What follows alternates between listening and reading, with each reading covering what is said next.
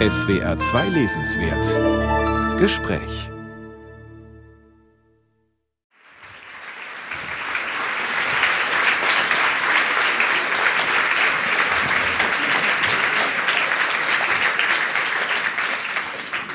Einen wunderbaren guten Abend. Ich gebe allerdings sofort zu, dass ich beginnen möchte, indem ich ein Geheimnis verrate. Und dankenswerterweise weiß ich, dass Arno Geiger es mir nicht übel nehmen wird, weil er nun in seinem Buch die ganze Zeit genau auf diese Art und Weise arbeitet, nämlich mit dem, was er mehr oder minder durch Zufall an Texten zugespielt bekommt. Ich bekam natürlich viel weniger zufällig eine kleine Nachricht von Arno Geiger, als wir uns über diesen Abend verständigten, zugeschickt. Und er schrieb, als wir uns darüber unterhielten, wie wir denn diesen Abend am geschicktesten gestalten wollen und, und ob wir genug Stoff haben werden, schrieb er, mir schwant gerade, man kann ein Leben lang über sein Leben schreiben und natürlich auch reden.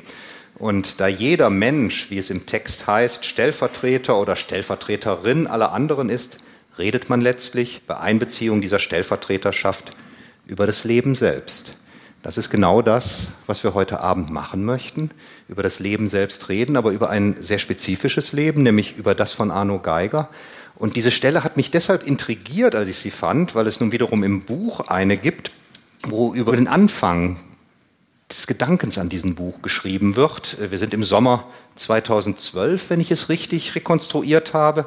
Und da steht hier, erstmals hatte ich den Gedanken, dass es irgendwann möglich sein sollte, davon zu erzählen, davon, worum es hier in diesem Buch geht. Wie ich es von meinem Vater erzählt hatte, würde ich von den Runden erzählen. Bei beiden war ich in die Lehre gegangen. Und dann überlegte ich mir, wenn jemand über sein Leben mir gerade geschrieben hat, man kann sein Leben lang über sein Leben reden. Und andererseits haben sie vor mehr als zehn Jahren zum ersten Mal über dieses Buch nachgedacht. Und dann stellte ich mir vor, jetzt habe ich seit unter der Drachenwand fünf Jahre darauf warten müssen, dass ein neues Buch von ihnen kommt.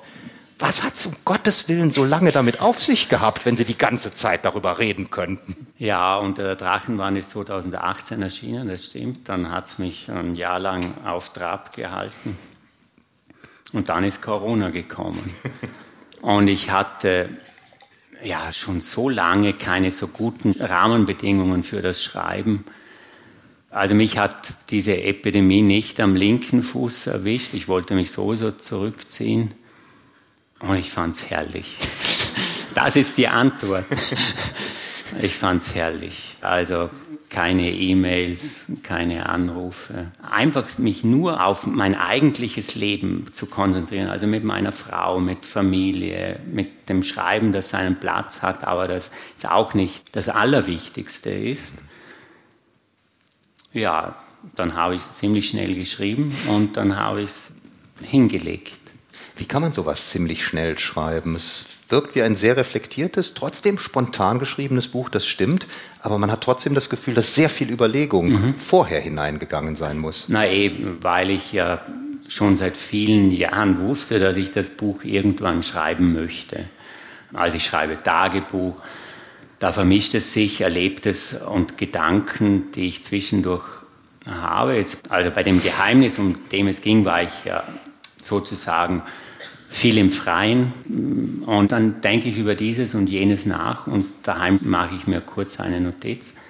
Das geht dann natürlich nicht verloren und ich konzipiere jahrelang und schreibe es in wenigen Wochen, weil ich möchte, dass ein Buch in einer Art künstlerischem Akt entsteht.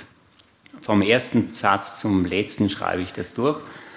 Es werden vielleicht zwölf Wochen gewesen sein.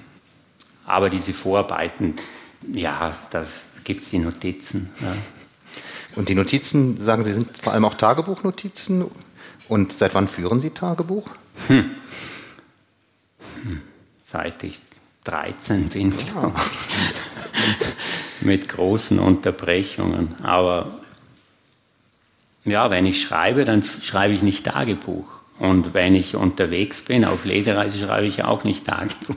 Also jetzt aber wenn ich in meinem Leben bin und also ich brauche so eine gewisse Ordnung, ich mag meinen Alltag, so Wiederholungen, Gleichförmigkeit, dass ich weiß, wo der Kühlschrank ist und, und dass ich auch weiß, wo ich mein Tagebuch schreibe. Und ich brauche Ruhe dazu und die habe ich eigentlich zu wenig. Hm. Im Alten König in seinem Exil, mittlerweile vor mehr als Gott, zwölf Jahren erschienen, 2011, kommt häufiger mal eine Passage vor, wo Sie kurz nur einfach sagen, ich musste mir noch ein paar Notizen machen, sodass man bemerkt, Sie sind auch da Material sammeln der ganzen Zeit. Für diese Bücher ist es natürlich völlig klar, dass Tagebücher dafür eine ganz wichtige Quelle sind. Wie sieht es bei Ihren Romanen aus? Sind die Tagebücher dafür auch wichtig? Unterschiedlich. Also nicht für unter der Drachenwand, bis auf ganz wenige Aspekte. Relativ viel bei Alles über Sally. Mhm. So wie Truman Capote sagt, alle Künstler sind Kälber mit zwei Köpfen. Also es gibt den fiktionalen Autor Arno Geiger und es gibt den autobiografischen Autor. Und tatsächlich sind die Überschneidungen sind klein. Das Fiktionale, das folgt so anderen Gesetzen, das Entwerfen von Charakteren so, wie sie mir vorschweben, äh, im Ensemble der anderen Figuren, wie ich die hineinstelle, da störe ich nur. Als, ja, ist wirklich so, da störe ich nur.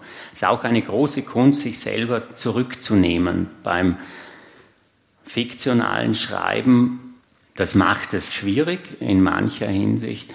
Aber ich habe den Anspruch in einem Roman wie Unter der Drachenwand, dass jede Figur eine eigene Sprache hat, eine eigene Art zu denken und dass die nicht alle nach Arno Geiger klingen.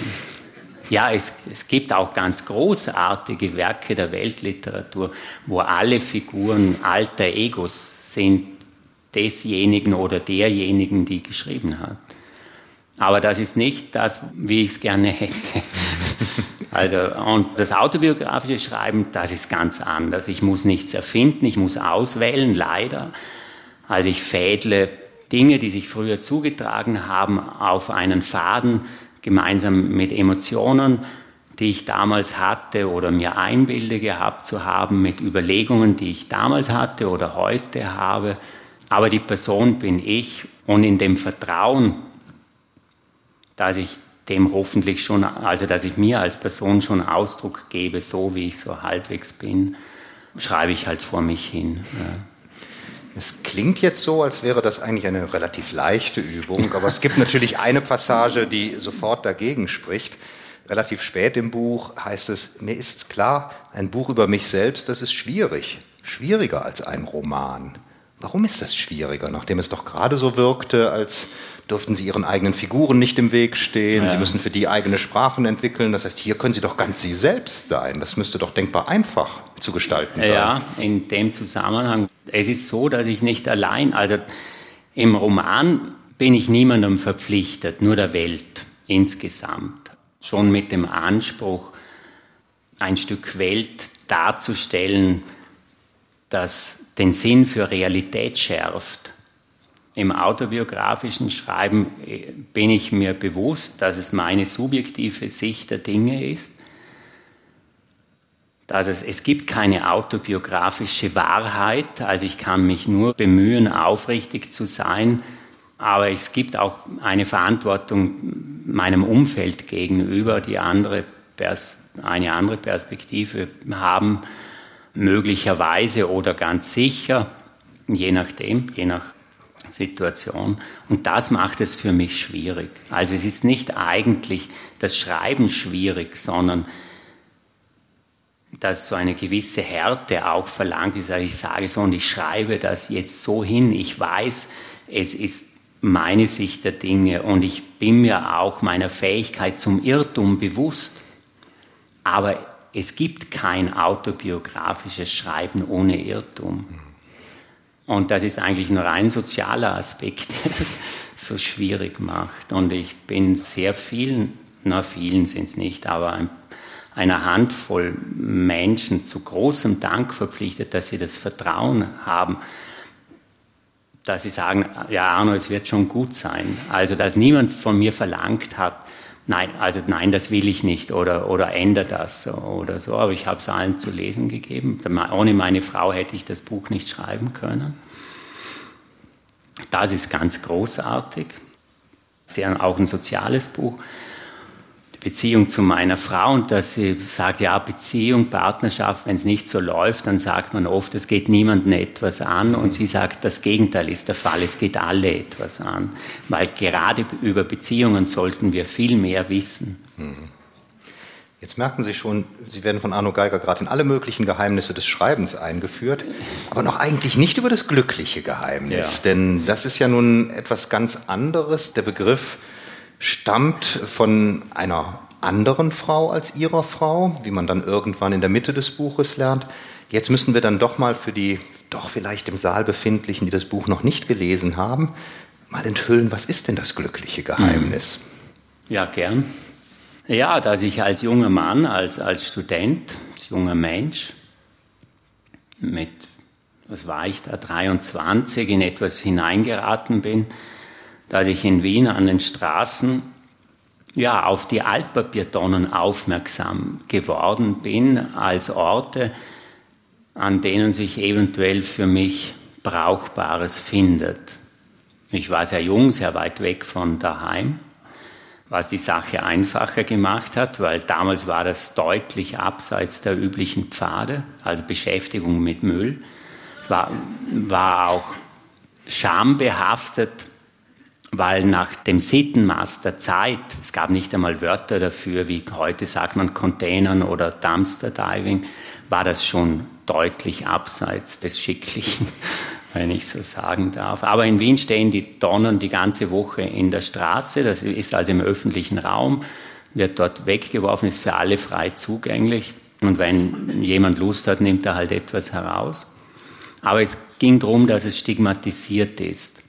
Und darum hätte ich damals nicht darüber reden wollen, weil meine Eltern, die mir gerade ein Studium finanzieren, ich rücke in erster Generation unter die Akademiker auf und jetzt das. Jetzt sucht er im Papierabfall, keine Ahnung wonach, und worauf das hinaus soll, ist eh unklar und das war auch für mich unklar, weil ich wollte Schriftsteller werden. Ich, habe, ich hatte auch schon zwei Romane geschrieben zu dem Zeitpunkt. Aber wie das enden wird, war äußerst unklar. So klug war ich, dass ich äh, wusste, ja, also dass, dass man als Künstler scheitern kann, wie man vielleicht nur als Künstler scheitern kann, weil man als Mensch so viel hineinlegt und äh, also so eigentlich all seine Träume, alles, was einem wichtig ist, und dann geht das komplett schief. Alle sagen, vergiss es, das ist Schmonzes oder niemand liest das und so weiter. Und du hast auch nichts zu leben. Und so war ich dann auch ganz froh, dass ich einen kleinen Zuverdienst hatte, weil ich immer wieder auch äh, Dinge gefunden habe, die was wert waren. Und zu lesen hatte ich immer, das muss ich auch sagen. Nun dachte ich am Anfang, als ich das Buch anfangen zu lesen, dachte ich, ja gut, da ist jemand, der, der ist jung und in der Tat, der braucht das Geld, also der, der findet da auch Sachen drin. Nur das Bemerkenswerte und das für mich wirklich Überraschende am glücklichen Geheimnis ist, dass sie das ja nicht so lange gemacht haben, bis sie es nicht mehr nötig hatten, sondern sie haben es beibehalten, sie haben es vielleicht sogar weiter ausgebaut. Und die erste Lesepassage, die wir von Ihnen jetzt hören werden, die geht genau in diese Situation hinein, wo der Erfolg einsetzt, sie mit einem Schlag erreicht und gleichzeitig erläutert wird, warum sie weitermachen, die Altpapiertonnen von Wien zu durchsuchen. Ja, ja, ja. Genau. Der Erfolg kam wie durch den Kamin mit Poltern und Getöse. Er stellte sich hin und war mein neuer Herr, ein anspruchsvoller Herr er lässt sich gerne bedienen. Ich bediente ihn. Wie ein Zirkuslöwe sprang ich durch brennende Reifen, gab Dutzende Interviews, trat im Fernsehen auf, beteiligte mich an Podiumsdiskussionen. Ich machte hundert Veranstaltungen, ein ungeheures Pensum für einen wie mich. Dabei hielt ich mich an einige für meine bäuerlichen Vorfahren essentielle Redensarten. Das Heu muss man machen, wenn das Wetter schön ist, hoffe nicht auf Wasser im nächsten Brunnen und so weiter. Weil alles äußerst schnell gehen musste, war ich gezwungen, mehr aus mir herauszugehen. Zum langen Nachdenken war keine Zeit. Dadurch war ich verletzlicher und wirkte in der Not authentisch. Das steigerte den Erfolg. In mancher Hinsicht tat es mir auch persönlich gut, dass ich keine Kontrolle hatte. Manchmal wird man in etwas hineingerissen, das mehr verlangt als das bisher Gewohnte. Im ersten Moment ist das Ungewohnte furchteinflößend, dann geht's aber doch irgendwie. Beim Schreiben mache ich die gleiche Beobachtung, die im ersten Moment furchteinflößenden Projekte, bei denen klar ist, dass ich keine Kontrolle habe, sind diejenigen, die sich am meisten lohnen. Im Herbst 2005 verkaufte sich Es geht uns gut pro Tag so oft wie schöne Freunde insgesamt. Auch im Winter verkaufte sich Es geht uns gut pro Tag so oft wie schöne Freunde insgesamt. Auch in den ersten Monaten des neuen Jahres pro Tag, pro Tag, pro Tag. Das stand alles in keinem Verhältnis. Hatte ich bisher so gut wie keine Veranstaltungen angeboten bekommen, konnte ich jetzt Veranstaltungen machen, bis ich tot umfiel. Sechs Monate lang war ich fast ununterbrochen auf Lesereise und dadurch von allem abgeschnitten, was mir wichtig war. Es begann für mich ein neues Leben, es waren ganz andere Kräfte am Werk und zu dieser Zeit begann im eigentlichen Sinn mein Doppelleben. Denn meine Runden gab ich nicht auf. Hier das Leben als öffentliche Person, dort das Leben als Lumpensammler in den Straßen Wiens, meine neue Normalität. Truman Capote sagte in einem Interview, alle Künstler sind Kälber mit zwei Köpfen. Ende des Frühlings 2006 zurück in Wien bekamen die Runden wieder etwas Regelmäßiges ich intensivierte sie in der Annahme, dass es früher oder später vorbei sein werde mit meinem Geheimnis. Ich hatte jetzt einen Namen und ein Gesicht und mir war klar, manche Dinge kann man nicht fortsetzen ab dem Moment, in dem die Zeitungen darüber schreiben, mit Paparazzi-Fotos von meinen Beinen, die aus einer Abfalltonne ragen. Ich fürchtete mich weiterhin davor, dass ich bloßgestellt wurde, gleichzeitig wuchs meine Gelassenheit. Ich fand mich nicht nur als Schriftsteller bestätigt, sondern auch als Mensch, war unabhängig wie niemand in meinem Umfeld ökonomisch und künstlerisch. Manchmal dachte ich an eine kleine Dialogszene in Rainer Werner Fassbinders Die Ehe der Maria Braun. In dieser Szene sagt anerkennend der Mann einer Freundin, zu Maria Braun, Maria, du hast dich gemacht. Maria reckt das Kinn und antwortet selbstbewusst, ja, ich habe mich gemacht. Die Betonung auf dem Ich, unmissverständlich, ich aus eigener Kraft durch eigene Begabung. So hatte auch ich mich gemacht. Und die Diskrepanz zwischen dem Erfolg von Es geht uns gut und meinem geheimen Leben als Lumpensammler war gewaltig. Hier tauchte jemand nach Abfall nicht, weil er ganz unten angekommen war, sondern weil er sich diese Freiheit nahm. Ich war ein Vagabund, ein Stadtstreicher, ein Lumpensammler, ein Niemand und weiter nichts. Ein ostasiatisches Sprichwort sagt, bereue nicht unbekannt zu sein, sondern bereue nicht zu kennen. Am Abend machte ich im Schauspielhaus eine Veranstaltung vor vollem Saal und Fernsehkameras. Zwei Tage später schlüpfte ich in Arbeitskleidung und dann konnte ich wieder auf dem Rad beobachtet werden als anonymer Irgendwer, der dreckig seine Runde dreht. Je erfolgreicher ich wurde, desto weniger beunruhigt war ich bei dem Gedanken, wie wundersam die Haltbarkeit meines Doppellebens war, wie doppelt genäht. Ich konnte es selbst kaum glauben, aber es war so. Ich sagte mir, was zehn Jahre gut gegangen ist, sollte eigentlich auch ein weiteres Jahr gut gehen können.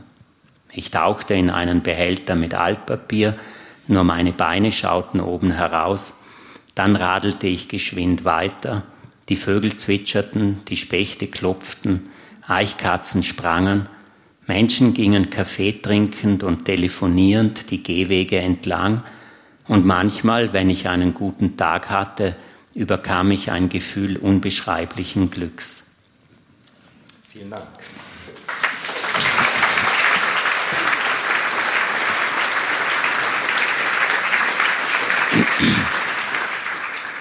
Mit dem Wort Glück beschließt diese Passage und vorher war von Freiheit die Rede. Aber nun muss man auch sagen, dass neben diesen sehr idealistischen Empfindungen, die man da hat, diesen, diesen beglückenden Freiheitsgefühl, was Sie offenkundig bei Ihren Runden mit dem Fahrrad auf der Suche durch die Altpapiercontainer Wiens empfunden haben, auch ganz konkrete Interessen für den Schriftsteller verbunden waren. Sie deuten das an, aber hier wird es noch nicht so explizit gemacht. Was nutzt Ihnen die Suche in Altpapiercontainern für Ihre Tätigkeit als Schriftsteller? Während der ersten Jahre gar nichts. Ich weiß nicht, war ich zu jung? War ich noch irgendwie ein bisschen traumatisiert von zu Hause, was Alltag betrifft, dass ich dachte, ich möchte in die Stadt und ich möchte ein großes Leben führen. Und für diese subtilen Nachrichten aus dem Abfall war ich erst so, ja, so mit Anfang 30 wirklich empfänglich. Also, dass der Alltag nicht grau ist und dass er Wert und Bedeutung hat. Und die Frage, was verstehen die Menschen unter Leben? Wie leben sie? Wie gehen sie mit Krisen um? Und das auf so eine oft beiläufige Art in der Mitteilung. Also es geht dann um Briefe, um Briefkonvolute, teilweise um Tagebücher, um hingeschmiertes, insgesamt um Zweitrangiges. Also um Dinge, nach denen sich Menschen wie ich im ersten Moment eigentlich nicht bücken würden. Also es ist nichts Kunstvolles, es sind keine Artefakte. Und genau von diesem Spannungsfeld habe ich vielleicht am meisten profitiert. Also ich bin von meiner Sozialisierung her ein typisch österreichischer Autor. Man merkt es den ersten Büchern an, sehr auf Sprache, sehr formbewusst, also im ganzen Selbstverständnis mehr Künstler als Schriftsteller. Und der Abfall erzählt eine völlig andere Geschichte als die Kunstwerke. Also ich würde sagen, tendenziell, um das jetzt so ein bisschen pointiert zu formulieren, der Abfall zeigt uns eher so, wie wir sind, als so, wie wir gerne wären. Und in der Literatur ist es tendenziell vielleicht umgekehrt. Ich nehme jetzt einmal die allerbesten Bücher aus. Und die ganz großen Kunstwerke haben beides. Also die haben sowohl das Kunstwerk als auch diese Beiläufigkeit, diese Ehrlichkeit drinnen. Das ist eins der Dinge. Ich verdanke dem Abfall so unglaublich viel zunächst als Mensch. Für mich war es zunächst eine Schule des Lebens. Also wenn man bei so vielen Menschen hinter die Kulissen schaut, also ich bin mir selber weniger fremd geworden. Ich habe mir gedacht, die anderen sind auch komisch, ich bin nicht der Einzige.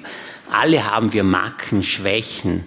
Und ich glaube, ich konnte das besser zulassen, dass ich auch in meinen Möglichkeiten limitiert bin. Also ich wollte raus, ich habe gedacht, ich bin jung, ich bin gesund, ich bin intelligent und ich möchte jetzt ein anderer sein als der, der ich bin und bin natürlich wie alle gescheitert mit diesem Ansinnen.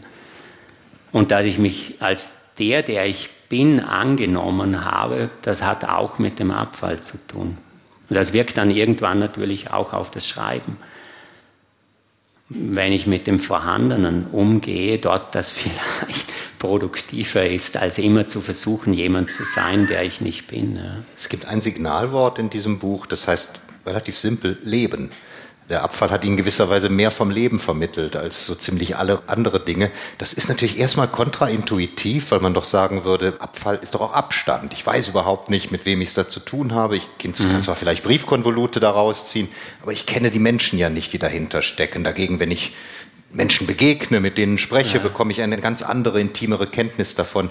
Bei Ihnen habe ich das Gefühl, das war genau der Abstand, ist das, was besonders reizvoll für Sie auch gewesen ich ist. Ich würde sogar sagen, dass es eben umgekehrt ist. Dadurch, dass ich die Menschen nie je gekannt habe, konnte ich es eigentlich nur auf mich beziehen. Also dadurch ist es eher so eine Frage, was hat es mit der Natur des Menschen zu tun? Was hat es mit mir zu tun? Also die Fragestellungen sind allgemeinere aber letztlich beziehe ich es dann, dann halt doch wieder auf mich, der ich auch Mensch bin. Also wie Sie eingangs dass auch diese Stellvertreterschaft äh, zitiert haben, dass jeder Mensch, ob Mann oder Frau, ist immer auch Stellvertreter für alle anderen in seinem Menschsein. Und dann ist es auch so, dass ich im Alltag ja immer angesprochen werde als der, der ich bin. Meine Geschwister kennen mich, ja, die wissen ja genau, wo ich gereizt reagiere. Alles ist ein bisschen zugeschnitten auf uns. Also wir sind in eine Rolle gedrängt und ich werde dann halt immer als der Arno angesprochen. Während in diesen Briefkonvoluten, da schreibt der Zehnjährige dem Zehnjährigen. Da kommt was völlig anderes dabei heraus, als wenn er die Geschichte mir erzählen würde. Dann denkt er, gut, das ist ein Erwachsener, aber wie wird er wohl hören wollen? Und dann erzählt er mir die Geschichte, wo er vielleicht denkt, so ist sie passend in der Situation. Ja, das Bilanzziehen von Menschen, die wissen, dass sie auf absehbare Zeit sterben werden. Briefe an die beste Freundin. Ich bin nie beste Freundin in meinem Leben. Das werde ich nie sein. Und ich werde auch nie als das behandelt werden. Und das ergibt so viele perspektivische Brechungen. Und ich habe mich so oft beschenkt gefühlt eben, dass nicht ich der Angesprochene bin, sondern dass das einfach als Stimme im Raum hörbar wird für mich. Und ich bin sozusagen das Medium. Durch das geht das hindurch als Anthropologe, als Schriftsteller, als was weiß ich was. Es waren dann mehr und mehr Feldstudien, würde ich das nennen. Sie gebrauchen aber auch einmal den Begriff des Erfahrungsraums, das Schreiben im Erfahrungsraum als Ihr Ideal. Und der Erfahrungsraum würde normalerweise auch wieder im allgemeinen Verständnis sagen, ja, man muss dafür was erlebt haben. Sie haben mehr erlesen als ja, erlebt. Ja, das ist komisch. Im Grunde gebe ich Ihnen recht, aber das ist so hart erkämpft, das ist auch physisch so anstrengend, wenn Sie vier, fünf Stunden auf der Straße sind.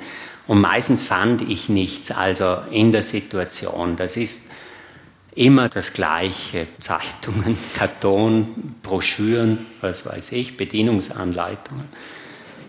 Und wenn ich dann was gefunden habe, was ja selten genug vorkam, aber mit Ausdauer findet man dann halt doch auch über die Jahre einiges.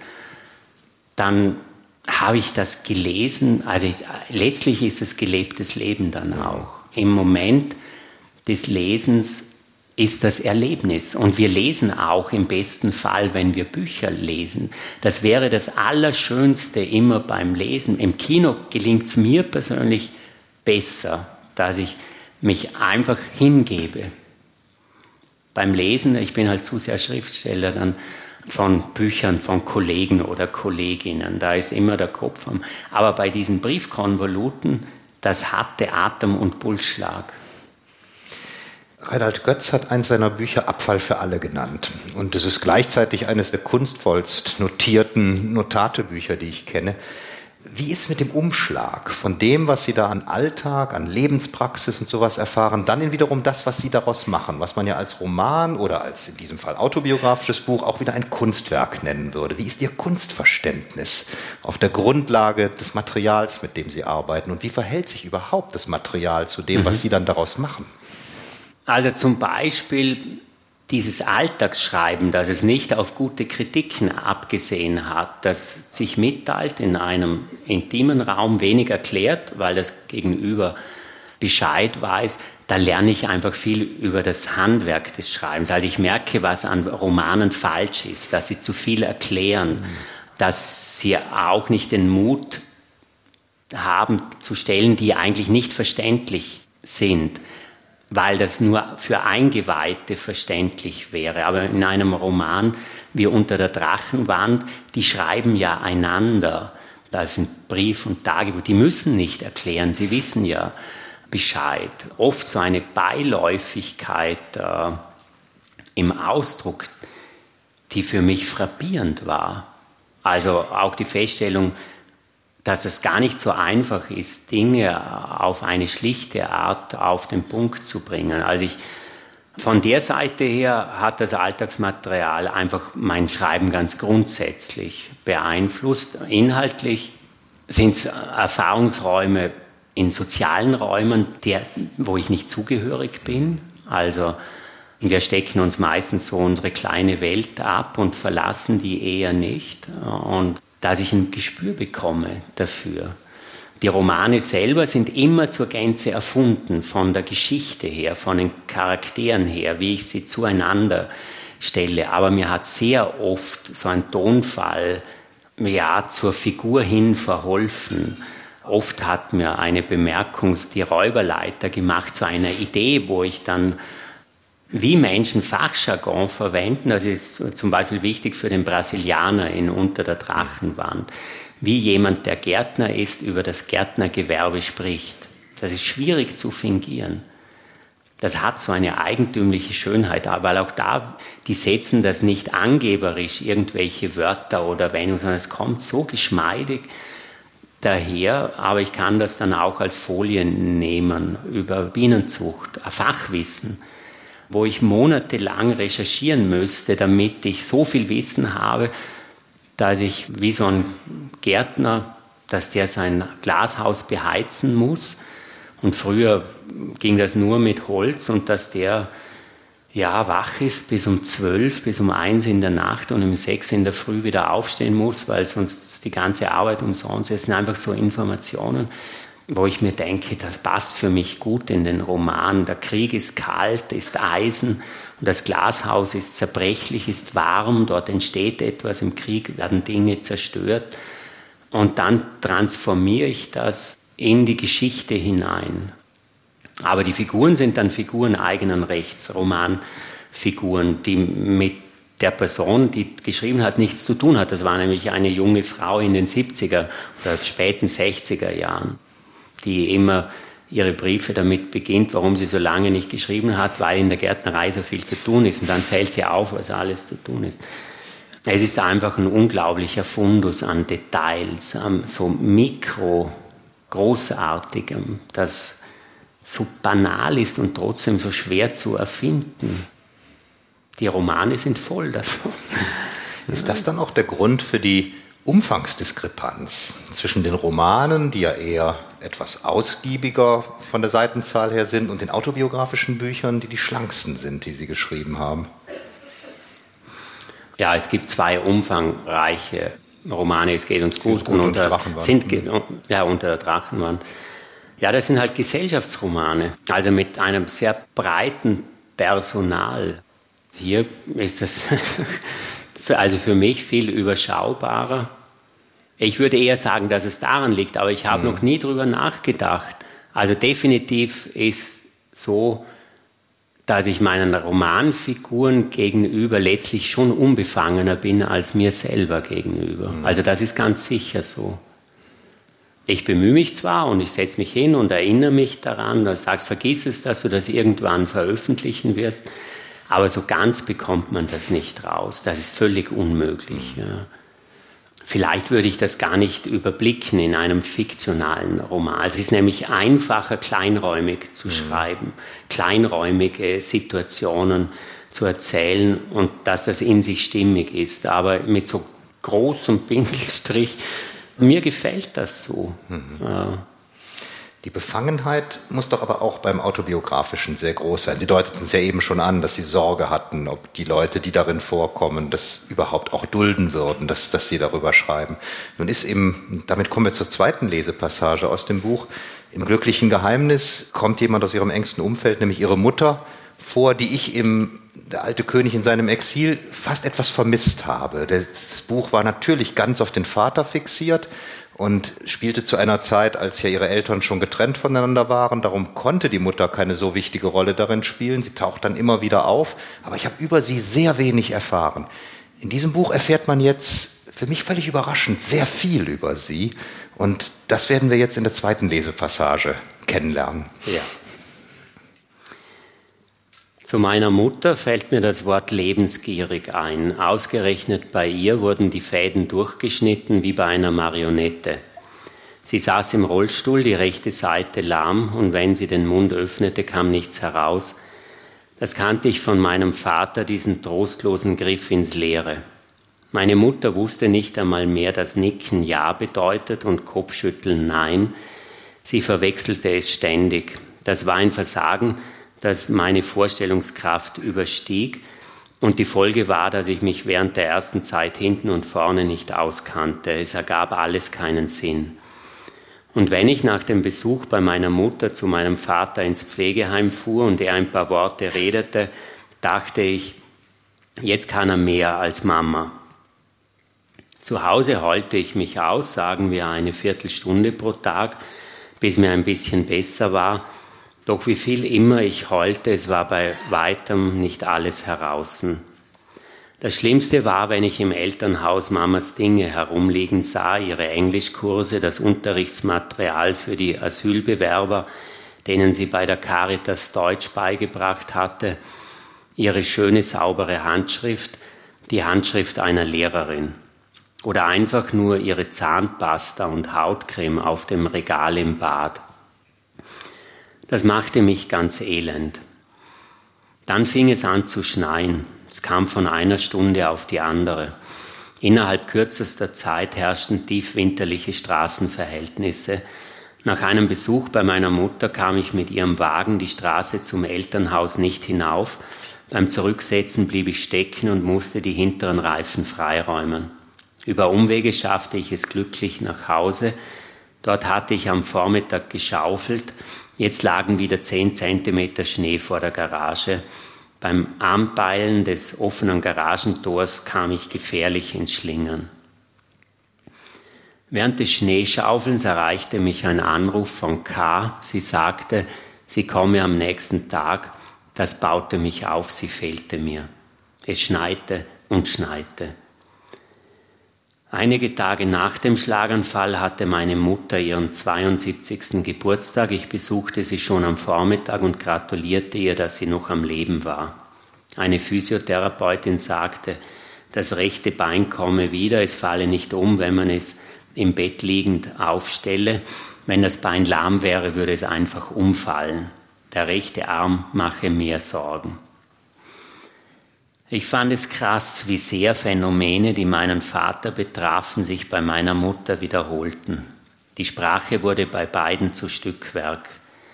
Ein zweites Mal bekam ich energisch vor Augen geführt, wie brüchig unsere Allianz mit der Sprache ist und wie heftig wir uns an sie klammern. Mein Vater redete nur mehr sehr wenig, Jetzt stand meine Mutter mit einem fast auf Null hinuntergesetzten Wortschatz da. Es war, als würde mir täglich mit der Faust gegen die Brust geboxt und dazu immer die Sätze Nichts von all dem gehört dir, nichts, ich nehme es morgen weg.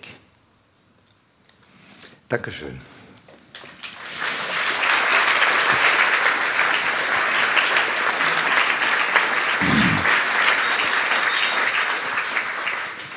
Bevor wir zur kompositorischen Frage dieser Stelle kommen, wollte ich eine Erkundigung anbringen. Ihre Frau wird als K bezeichnet. Im Alten König gab es keine Pseudonymisierungen. Hier gibt es auch nur sehr wenige. Mhm. Nach welchen Kriterien sind Sie vorgegangen? Ja, also es gibt drei Frauen, die abgekürzt sind. Und da ich nicht nur eine oder zwei abkürzen wollte, habe ich dann halt alle drei abgekürzt. Aber da das Buch meiner Frau gewidmet ist, erschließt sich dort dann halt auch wieder. Aber wie man es macht, oft ist es falsch. Wenn ich den Namen meiner Frau ausschreibe und die anderen abkürze, mhm. ist es komisch. So ist es auch vielleicht nicht 100 Prozent. Wobei meine Frau findet es toll, das K. Also ihr gefällt das auch. Also, dass sie K ist.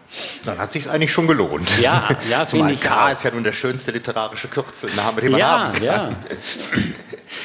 Was mich an dieser Stelle geradezu berückt hat, als ich es beim ersten Mal las und noch mehr, als ich dann das Buch das zweite Mal las, war, dass es ja eigentlich mit dem glücklichen Geheimnis auf den ersten Blick überhaupt nichts zu tun hat. Wir sind ganz woanders, wir sind jetzt plötzlich bei Ihnen zu Hause und trotzdem ist über diesen, diesen Sprachverlust natürlich wieder ein ganz wesentliches Motiv all dessen, was was das Finden von Sprache über ihre mhm. Routen, über ihre Durchstöbern von Altpapiercontainern, die Suche nach Korrespondenzen oder sowas eigentlich zu einem Leitmotiv des gesamten Buches gemacht hat. Aber trotzdem ist das jetzt, so wie Sie es gerade auch vorgelesen haben, in dieser, und das meine ich jetzt absolut positiv, in dieser Schlichtheit der Sprache, in der tiefen Emotionalität, die diese Szenen auch prägt. Sie sagen mehrfach, dass sie man fast in Tränen ausgebrochen werden, sie hätten weinen können und so. Sind das dann die Lektionen, die man auch aus diesen sehr persönlichen Briefwechseln ziehen kann. Das ist es, ja. Letztlich erzähle ich von dem, worüber ich am meisten dankbar gewesen wäre, wenn es mir mitgeteilt worden wäre. Oder also ich habe mich so oft beschenkt gefühlt, bereichert in meinem Leben, dass hier Erfahrungen mitgeteilt werden, dass ich meine eigenen Erfahrungen dazu in Beziehung setzen kann.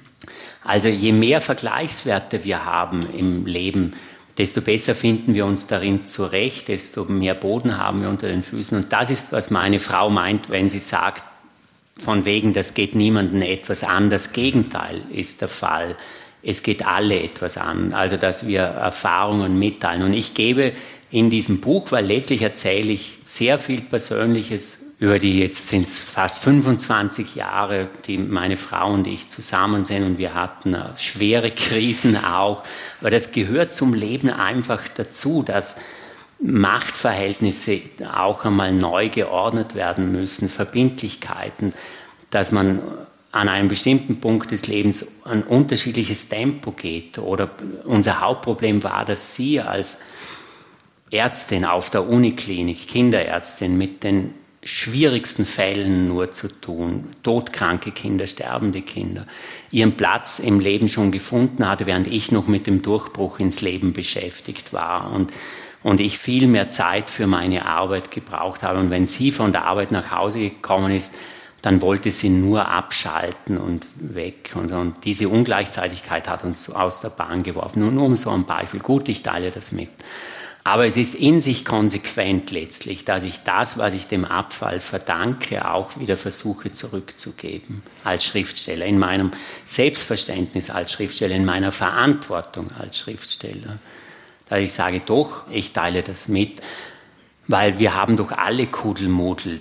Mir ist das nie als Schwäche vorgekommen, wenn jemand offen von sich berichtet hat. Ich habe das immer als Stärke wahrgenommen. Und wie gesagt, ich habe mich beschenkt gefühlt und dann denke ich mir, vermutlich bin ich nicht der Einzige, dem es so geht. Also dann traue ich mich, Dinge zu tun, wo andere vielleicht Vorbehalte hätten, wo sie denken, ah, ob das wohl gut geht. Aber da hatte ich so ein sicheres Gefühl. Es war nur dann immer das gut, dass meine Frau sagt, ja, das machen wir. Und dass meine Mutter dann sagt, ja, doch, das ist gut so, wollte auch nichts geändert haben. Dann musste ich noch meine Ex-Freundinnen fragen. Und ja, also bei der, wo ich gedacht habe, die sagt sicher sofort ja, war es nicht so. Und bei der, wo ich mir gedacht habe, es wird schwierig, die hat gesagt, ah, finde ich eh toll, alles bestens. Also so lernt man dann auch wieder was übers Leben. Und ja, so ist das. Ja das ist wahrscheinlich die, wirklich auch die Ehrlichkeit, die, die darin zum Ausdruck kommt, die mich wirklich tief bewegt hat. Man kann es gar nicht anders sagen mit der Lektüre, dass man wirklich das Gefühl hat, ein vollkommen ehrliches Buch vor sich zu haben, weil es eben auch so offen Auskunft gibt über die Schwierigkeiten auch in Partnerschaften, über eben auch die eigenen Bedenken, die man bei der eigenen Lebensführung hat.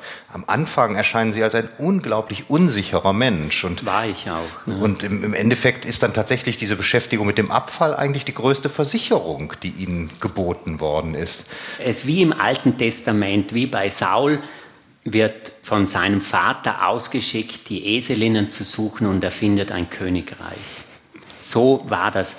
Also ich dachte, das ist der größte Holzweg, das ist der Weg des Wahnsinns, den ich hier beschreite, dass ich mich jetzt in die Gosse werfe, mich mit Abfall beschäftige und dass das eins der großartigen Dinge in meinem Leben irgendwann sein wird. Das war nicht absehbar. Es ist wirklich, wie unvorhersehbar Lebenswege sind. Auch darum geht es im Buch. Da gibt es auch einen längeren Absatz über Karriere. Also Karriere war ursprünglich die Straße, auf der die Karosse fuhr. Und was für gewundene Läufe auch Leben nehmen können. Es ist wirklich eine unter unserer untersten und eine unserer großartigsten Wirklichkeiten weil er so vieles über unsere Gesellschaft, über unser Leben berichtet auf eine so unverstellte, eben auch im positiven Sinn zweitrangige, beiläufige Art wirklich einer näheren Betrachtung wert. Und es rührt an sehr tiefe Sachen. War nicht so geplant, aber es ist so herausgekommen. Ja. Wenn man sich überlegt, dass Sie mehr als ein Vierteljahrhundert diese Routen gemacht haben, dass Sie offenkundig unglaublich viel dort herausgezogen haben. Sie sprechen irgendwo, glaube ich, von Zehntausenden von Briefen, die Sie gelesen haben. Jedenfalls von einer sehr großen ja, Zahl von Dingen. Ja, das sicher. Was für Kriterien haben Sie gehabt? Was haben Sie gelesen von dem, was Sie fanden? Und wie lange bleibt man auch bei einem Briefkonvolut beispielsweise, was man findet? Lesen Sie das dann von Anfang bis Ende durch oder muss es schon eine spezifische Faszination entfalten? Ja, das Briefkonvolut ist ein Geheimnis im Geheimnis. Also man weiß erst, was drinnen ist, wenn es gelesen ist. Also anders als bei Büchern, die man ja meistens kauft, weil man glaubt, dass sie zu einem passen. Also es ist also schon von vornherein ausgewählt. Ich finde halt das, was mir zufällt, das rein äh, zufällig. Ja? Und ich lese alles. Und ich habe nie etwas zweimal gelesen. Exerpieren Sie, während ja, Sie lesen? Ja, das schon. Ich mache mir Notizen. Der künstlerische Prozess ist beim Lesen schon im Gang. Manchmal gefallen mir Formulierungen gut, die streiche ich an, da mache ich mir eine Notiz. Manchmal assoziiere ich dann schon beim Tipp, Tipp dazu. Ich habe aufgehört vor ungefähr fünf Jahren und auch mit dem Gefühl, ich habe so viel nachzuholen an Literatur, die ich nicht gelesen habe, weil ich so viel andere Dinge zu lesen hatte, dass ich zu den Schriftstellern gehört, die wirklich ganz grundlegende Dinge nicht gelesen haben. Kann es etwas damit zu tun haben, dass Sie diese Beschäftigung eingestellt haben, dass das Buch geschrieben wurde? Hätten Sie es schreiben können, während Sie es noch gemacht haben? Na, das hätte ich vielleicht schon können, aber nicht veröffentlichen, weil, also in Wien ist das ja nicht unüblich. In Wien ist das erlaubt, dass die Leute aus den Mülltonnen Dinge herausnehmen, die halt noch brauchbar sind. Man geht nach dem Motto vor, Wiederverwendung ist besser als Wiederverwertung und der beste Müll ist der, der nicht anfällt. Und ich denke mir, es werden jetzt alle angesprochen, ob ich es bin oder was, die das machen. Wirklich faszinierend, dass ich nie angesprochen wurde, aber ich glaube, ich käme nicht mehr weit. Ich würde, glaube ich, ständig angesprochen und müsste reden über das Buch oder was weiß ich was. Nein, ich hatte es gesehen. Das Gefühl war irgendwann da. Die Impulse werden weniger. Was zu lernen war, habe ich im Großen und Ganzen gelernt. Ich habe ein Gespür für dieses Alltagsschreiben. Und es geht mir tatsächlich nicht so sehr um die Inhalte dann, sondern es ist schon eine eigene Qualität in dem, wie kommunizieren Menschen, wie schreiben sie über Dinge, die ihnen zugestoßen sind, über Empfindungen, wie reflektieren sie es hat schon was, wie soll ich sagen, anthropologisches letztlich in der Tiefe, wenn man das so lange gemacht hat. Ich nehme an, es gibt wenige Menschen, die sich mit dieser Materie des Alltagsschreibens so gründlich beschäftigt haben wie ich. Also ich bin ja Historiker, Studierter und Literaturwissenschaftler, Germanist, also mit geschultem Blick. Ich fand, dass es Zeit ist, wieder Freiräume zu schaffen. Es war auch zeitaufwendig, bis das alles daheim war und äh, gelesen war, aufgearbeitet war. Es ist ein bisschen Risiko. Manchmal denke ich mir, vielleicht war es ein Fehler, aufzuhören. Es war auch schön und ich trauere dem nach, aber es ist wieder so eine kleine Wette auf die Zukunft. Ich höre auf, weil dann entstehen Freiräume und diese Freiräume werden sich füllen und ich hoffe, dass diese Freiräume sich gut füllen werden. Das nimmt mir ja zum Glück niemand weg. Also was in die Person eingegangen ist, das bleibt mir ja, dem Schriftsteller, dem Menschen vor allem, bleibt mir erhalten. Das weiß ich ja auch. Und Sie schenken es in gewisser Weise wieder uns. ich Figuren. glaube, dass es eben auch erhalten bleibt für die künftigen Bücher, weil ich bin geprägt davon. Man kann so etwas nicht 25 Jahre lang machen, ohne dass die Person dann eine andere ist. Wenn Sie jetzt glauben sollten, der Alltag eines Müllsammlers in Wien ist nur von glücklichen Funden bestimmt, dann werden Sie jetzt in der Abschlusspassage eines Besseren belehrt werden. Ich möchte mich schon mal ganz herzlich fürs Zuhören bei Ihnen bedanken, fürs Vorbeikommen. Ich hoffe, es hat Ihnen gefallen und ich möchte unbedingt, dass wir mit der Stimme von Arno Geiger diesen Abend beschließen. Vielen Dank. Ja.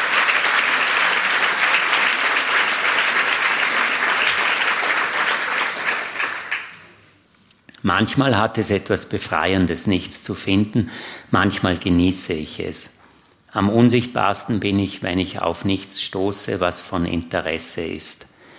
Durch die Straßen fahren und am Leben teilnehmen ist an sich schon anregend und es ist ein Wert an sich, unabhängig zu sein von allen anderen, ein gesunder Mensch auf einem Fahrrad. In den besten Momenten ist Radfahren gleichbedeutend mit Schweben. Im Vorbeifahren höre ich, wie eine Mutter in den Kinderwagen hineinspricht, Dein Vater geht mir auf die Nerven. Zwei Jugendliche küssen einander in einer Sackgasse. Im zweiten Stock eines Wohnhauses hält ein Mann einen Säugling zum Fenster hinaus, damit eine Frau im dritten Stock sich das Kind ansehen kann. Ich kenne alle entlaufenen Katzen und alle entflogenen Sittiche. Fotos der Lieblinge sind an Laternenmasten ausgehängt, unten die Telefonnummer zum Abreißen, Finderlohn. Zweimal befreie ich Katzen aus einem Papiercontainer. Das eine Mal zwei ganz junge, da rufe ich die Tierrettung. Das andere Mal eine stinkende Alte. Sie hält mich für die Fortsetzung ihres Unglücks, faucht wild und würde mich böse zurichten, wenn ich nicht Handschuhe trüge wegen der Scharfkantigkeit von Papier. Als ich die Katze auf dem Gehsteig absetze, schießt sie in den nächsten Garten wie vom Teufel gehetzt. Öfters Waffen, einmal eine handliche Schusswaffe, die ich geflissentlich ignoriere, einmal ein skelettierter Pferdeschädel. Zum Glück nie eine Leiche. Fast alles änderte sich während der vielen Jahre, ich selber verwandelte mich mehrfach. Und nicht minder die Kartons, die Prospekte, die Kataloge, die Zeitungen. Auch im Abfall war der Umbruch im Zeitungswesen wahrnehmbar, die Druckerschwärze wurde weniger, die Pizzakartons wurden mehr. Handschriftlich Geschriebenes verschwand fast zur Gänze, ich wohnte dem allmählichen Untergang einer Kultur bei. Die Kinder wurden dicker, Autos wurden dicker, die Luft wurde dicker. Immer mehr Menschen trugen auf der Straße Kopfhörer, immer mehr Menschen tranken auf der Straße Kaffee oder schauten auf ihre Elektrogeräte, sie hoben kaum je die Köpfe. Trittroller für Erwachsene kamen in Mode, bald sah man die Trittroller als Schrott in den Winkeln liegen. Immer öfter heulten im Herbst die Laubbläser, Sie wirbelten den Feinstaub, der sich gesetzt hatte, wieder auf. Die mit medizinischen Bildern und Warnungen gespickten Zigarettenschachteln verbreiteten auch im Altpapier miese Stimmung. Die Liebesromane wurden von Jahr zu Jahr weniger, die Kriminalromane von Jahr zu Jahr mehr.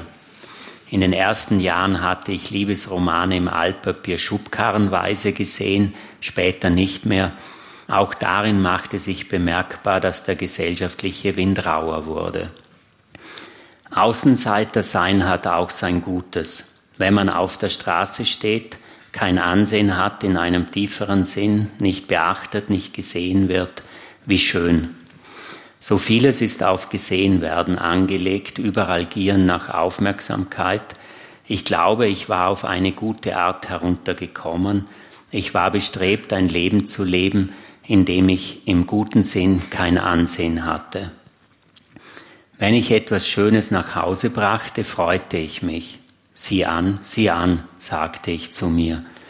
Dann tauchte von heute auf morgen ein alter japanischer Holzschnitt an einer Wand in meiner Wohnung auf und K. sagte ebenfalls, sieh an, sieh an.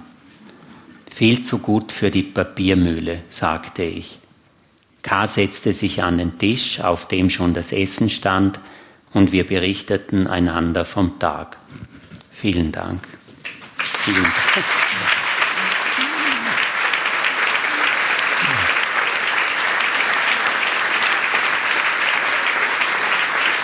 Ja, lieber Andreas Blatthaus, vielen Dank.